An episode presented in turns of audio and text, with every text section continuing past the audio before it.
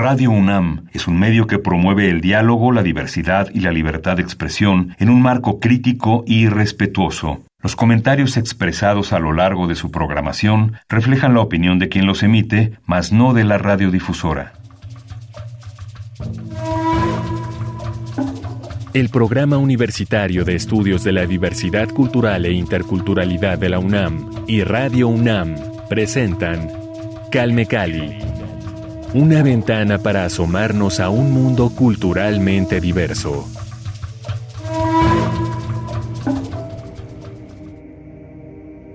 Gracias a todas las personas que nos acompañan aquí en Calmecali. Yo soy Vani Anuche.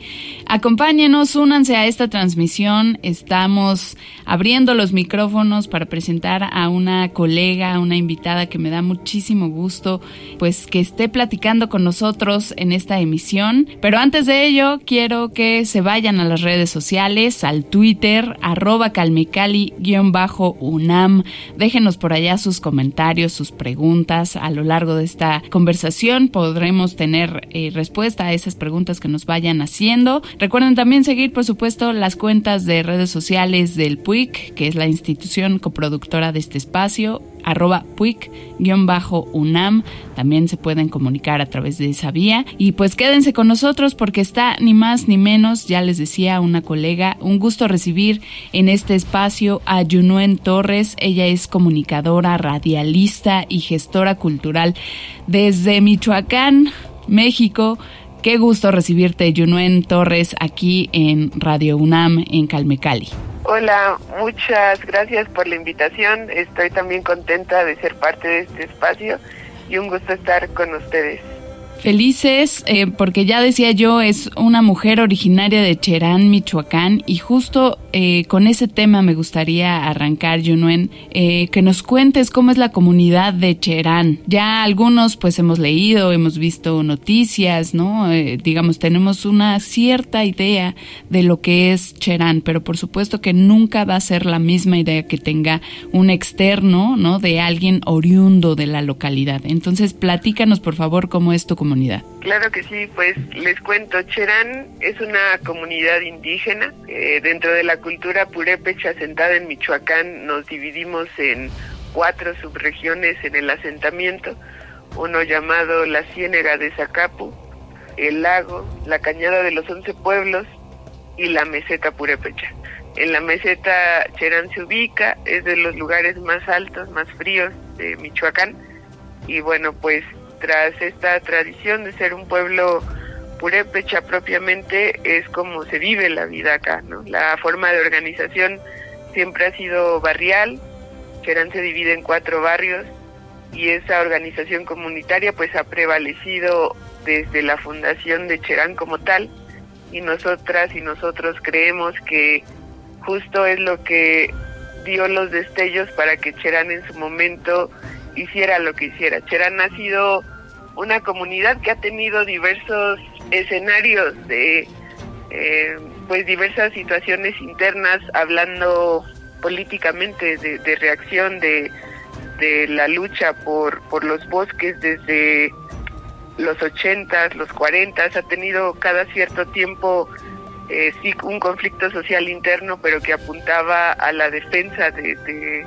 la madre tierra, ¿no? Entonces, eh, tras esa sabiduría es que sentimos que Cherán hace lo que hace en 2011. En 2011 comienza un movimiento por defensa de la vida, por defensa de nuestros bosques, porque estábamos siendo saqueados y porque los términos de violencia se estaban replicando en la comunidad. Y entonces en Cherán vivir eh, y cómo es la comunidad ha cambiado muchísimo, hablando antes de 2011 y podemos hablar ahora, después de 2011, ¿no? Como la forma de vivir acá es de manera comunitaria. Intentamos que los temas de seguridad, de organización, de gobierno sean totalmente decididos por la gente que formamos y habitamos Cherán y que a partir de eso pues la vida se vuelve más tranquila. Nosotras y nosotros decimos que siempre que estamos entrando, cruzando nuestras barricadas, uno respira porque siente que ha llegado a casa, ¿no?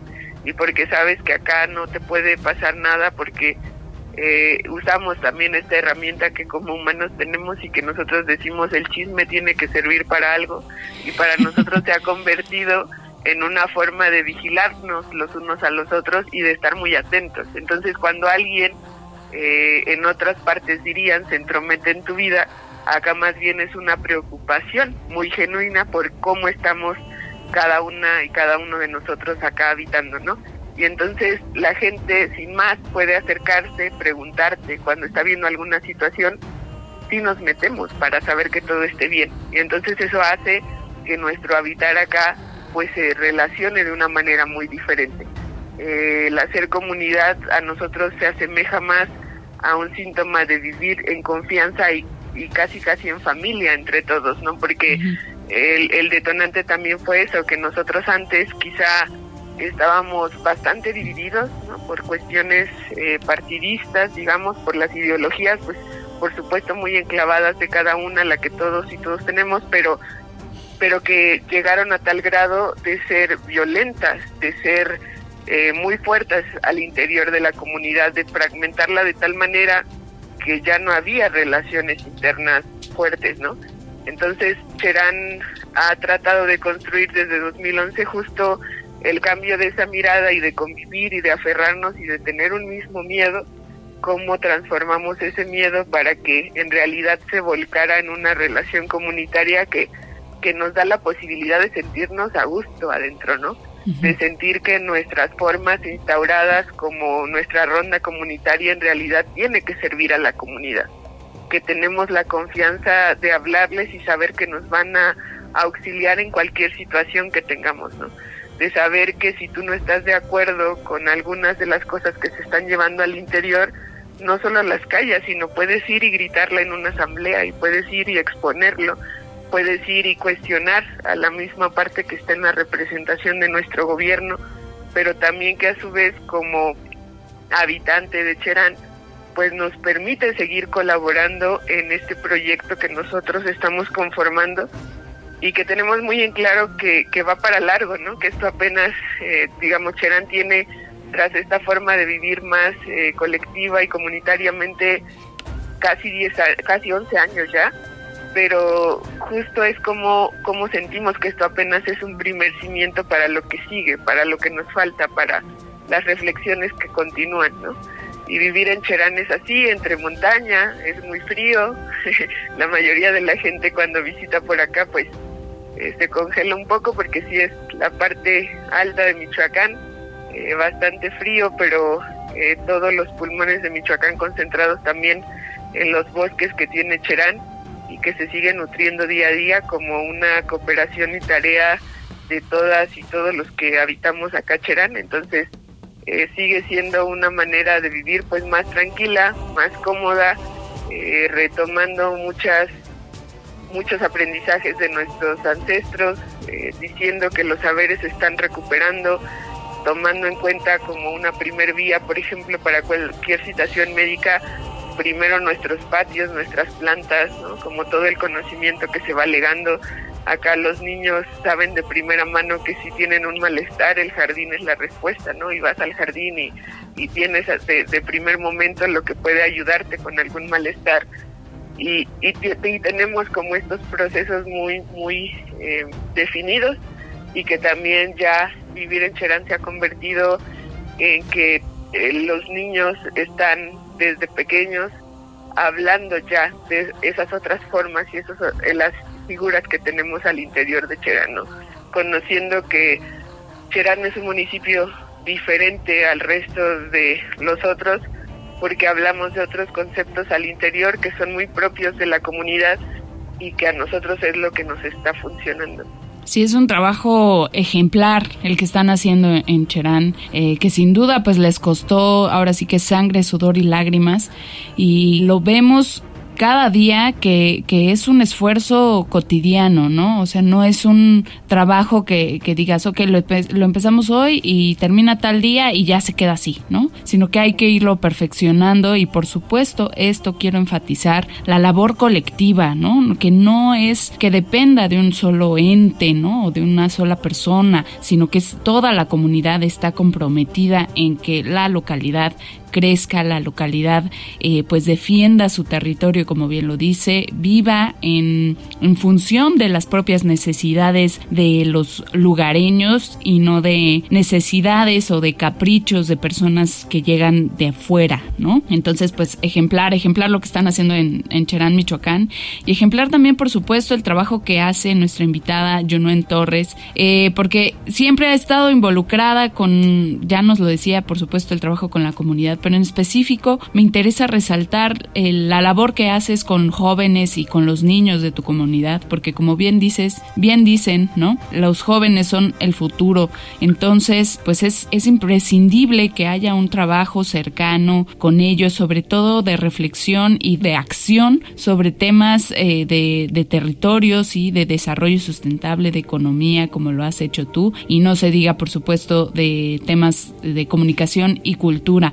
Platícanos qué es lo que has hecho en este sentido, por favor, Yunuen. Ah, claro que sí, con gusto. Pues creo que la historia de no solo mía, sino de muchas compañeras y compañeros que, que sentíamos lo mismo hace muchos años, estábamos pequeños, muy pequeños en 2009, aproximadamente a inicios de 2009, nosotros ya empezábamos a ver pues esto que se estaba reflejando en la comunidad, ¿no? Y que aparte teníamos un problema grave de basura en nuestros en nuestras calles y en, en nuestras barrancas que llamamos acá que son como los cauces naturales para donde corre el agua cada que se acumula que llueve y eso empezó para ser una preocupación bastante fuerte para varios de nosotros y decidimos que teníamos que hacer algo, ¿no? Bajo nuestra propia idea en ese entonces y empezamos a utilizar espacios culturales de Cherán para realizar talleres con niños.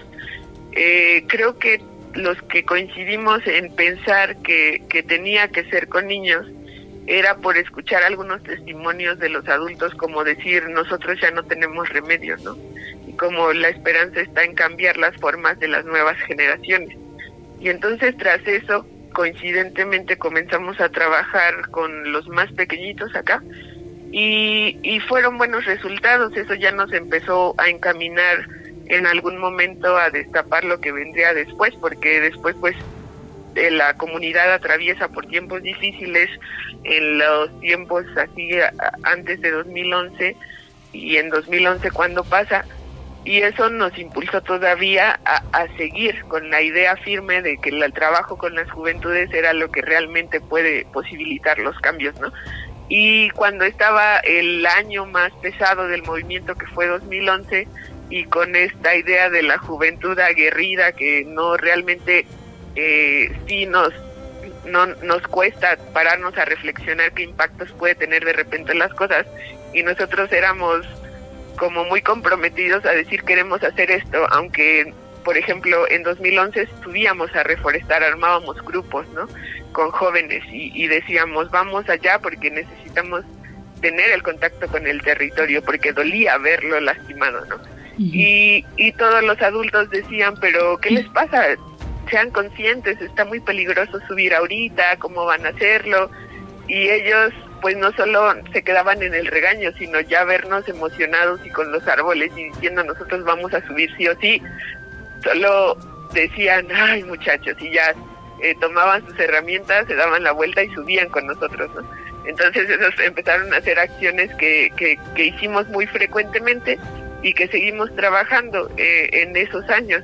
Y después eh, uno no se da cuenta que esas mismas actividades están siendo muy observadas por, por la comunidad, ¿no? O sea, la, gente tiene el referente de lo que se está haciendo, comienzan muchos procesos internos, entre ellos la radio, eh, entre ellos este, algunas actividades que tenían que ver con brigadas de jóvenes que estaban participando constantemente en el bosque, en las brigadas para incendios, en las pr propias entradas de la comunidad como parte de las rondas voluntarias que en ese momento se estaban haciendo.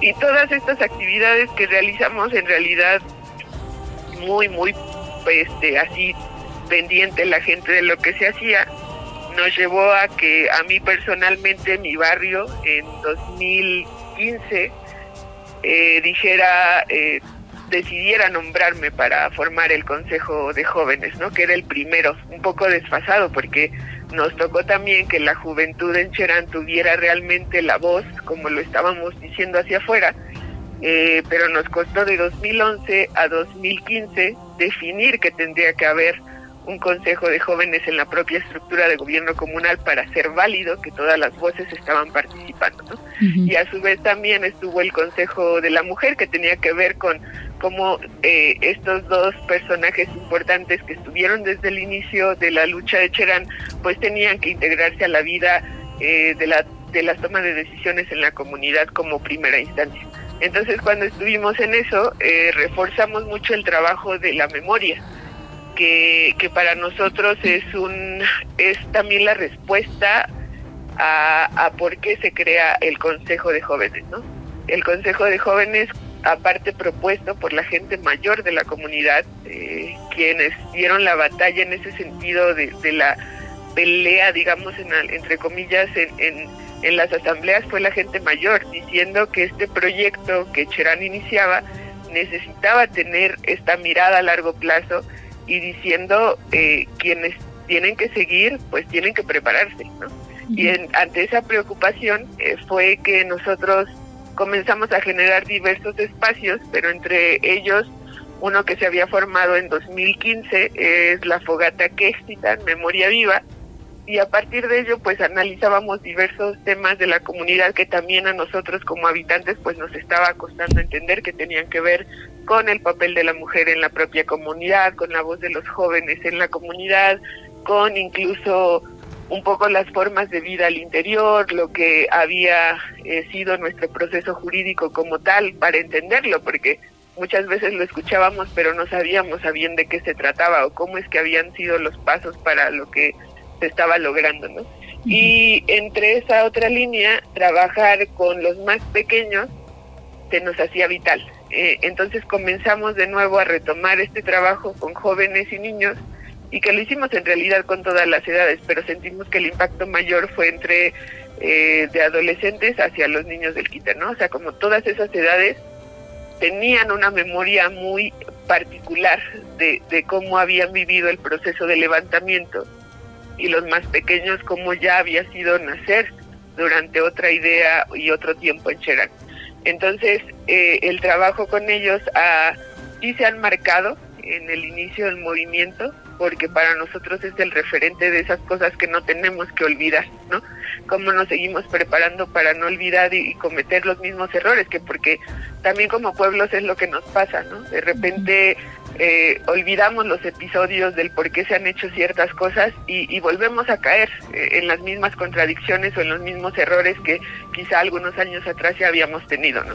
Y acá eh, ese trabajo de memoria se ha vuelto crucial porque el trabajo con los niños es eh, de tal manera enfocado a que también haya un diálogo intergeneracional, ¿no? O sea, invitamos siempre a los más grandes a que puedan narrar un poco la historia y los niños a su vez contestan diciendo a ellos quienes le han compartido la historia y de qué manera lo están haciendo, ¿no? Entonces, también descubrir que en este momento los adolescentes que, que en aquel tiempo tenían cuatro o cinco años y que tienen unas memorias bien presentes de cómo les tocó vivir un susto tremendo de tal manera que, que vivíamos la incertidumbre, ¿no? Los niños cómo sentían que ya no iban a ver a sus hermanos, eh, otros niños mayores preocupados porque su hermano era el más pequeñito y estaba en el kinder y esto estaba haciendo todo un caos y había niños que decían eso, ¿no? Como ya sentí que no iba a volver a ver a mi familia, ¿no? Otros muy enojados porque dijeron, no, pues mi familia prefirió alejarme un poco de la comunidad para que acá eh, todo transitara ya cuando estuviera seguro, seguro regresar, pero entonces hay como unos huecos ahí porque no vivieron totalmente desde dentro de lo que estaba pasando y entonces así, ¿no? Con cada uno es una historia muy particular, pero que cuando estábamos en las reflexiones eh, en grupo, se notaba que necesitábamos esos espacios para sacarlos. Nosotras y nosotros mismos, como equipo, ¿no? Como un poco más grandes que nos tocó vivirlo, sí de jóvenes, pero ya con una conciencia diferente, eh, nos dimos cuenta de lo mismo, que nos costaba hablar del proceso y que dolía hablarlo porque en efecto no lo estábamos trabajando. Pero eh, todo esto a través de construcciones pues muy puntuales también que se han vertido y que nosotros decimos eso, ¿no? Como necesitamos todo este trabajo de recuperación de memoria, pero no puede quedar aislado, sino cómo tiene que devolverse de inmediato a la comunidad para que la comunidad lo tenga muy presente.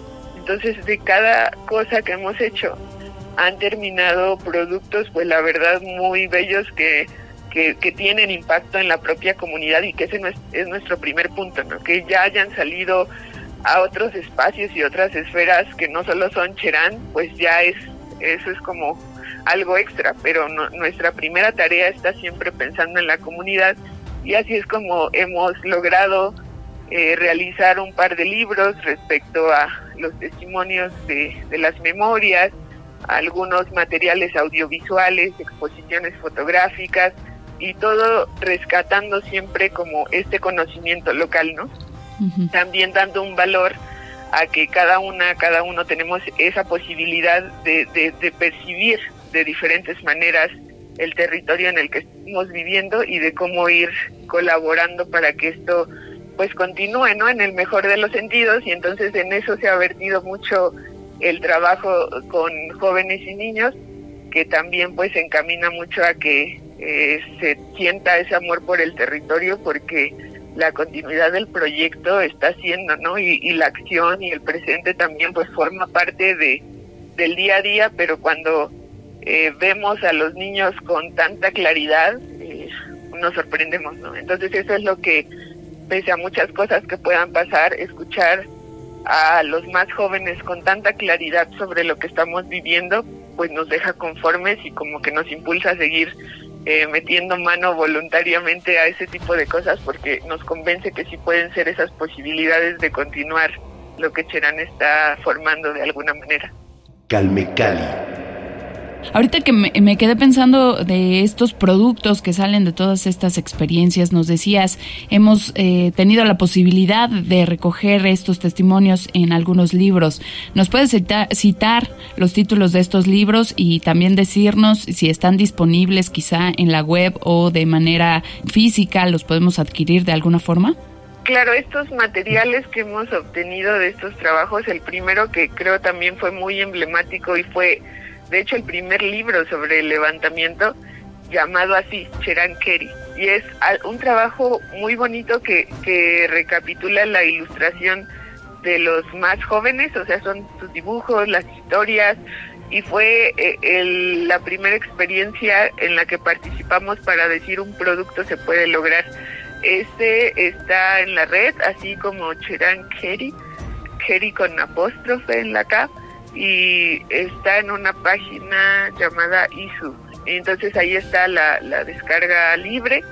El otro que tuvimos la oportunidad de coordinar es eh, uno titulado Cherankeri, cinco años de autonomía, y que eso fue tras una serie de conversaciones que se dio con eh, integrantes de la comunidad y con algunas experiencias latinoamericanas presentes que hablaron un poco sobre esta reflexión y alto que hacíamos a los cinco años para ver cómo iba nuestra nuestro proceso y ese también es de descarga libre. Y eh, uno que se mete al tema específico de la memoria es El corazón ardiente de Cherán, que ese solo es la recopilación tal cual de los testimonios de puño y letra de los niños y jóvenes y algunos adultos que nos relataron su sentir o sus memorias respecto al levantamiento, ¿no? Y que también está en la web disponible. Entonces, eh, sí, esos materiales se comparten y, lo que se sigue haciendo, pues, es tratar eso, ¿no? Como de compartir y difundir, pero esos han sido para nosotros que hemos tenido la oportunidad como de estar directamente en eso, eh, pues ese material está ahí.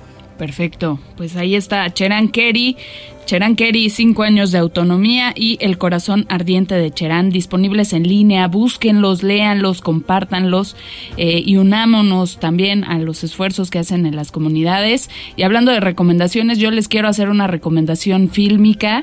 Vean el documental La luz del alba de Javier Robles. Este es un filme, si no me equivoco, del 2020 2021 principios, eh, no, 2020, finales del 2020 me parece que salió.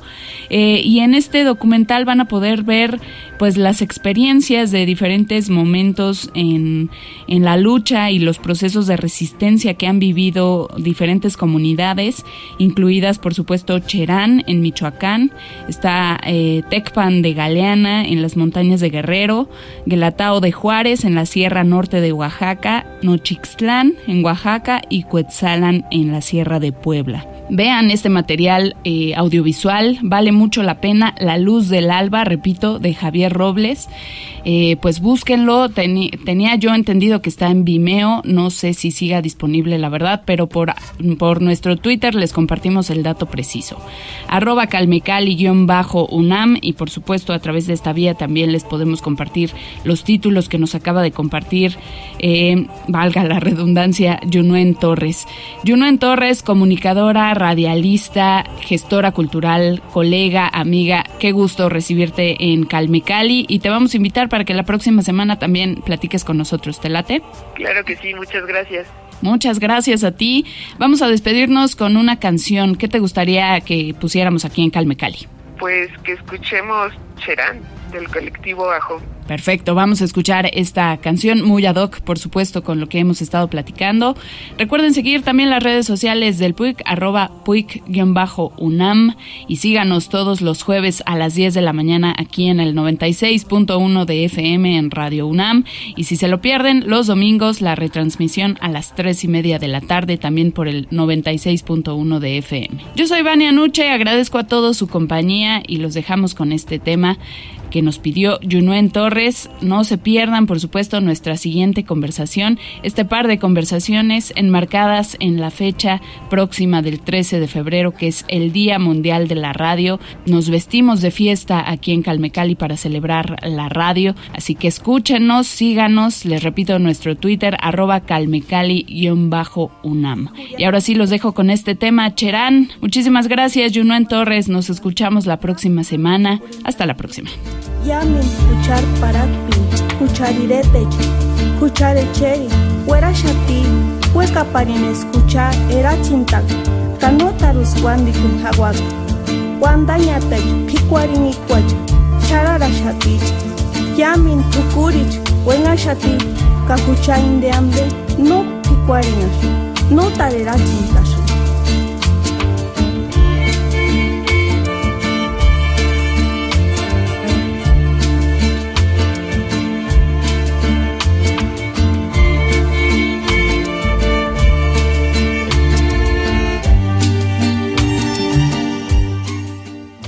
Radio UNAM y el Programa Universitario de Estudios de la Diversidad Cultural e Interculturalidad de la UNAM presentaron Calme Cali, una ventana para asomarnos a un mundo culturalmente diverso.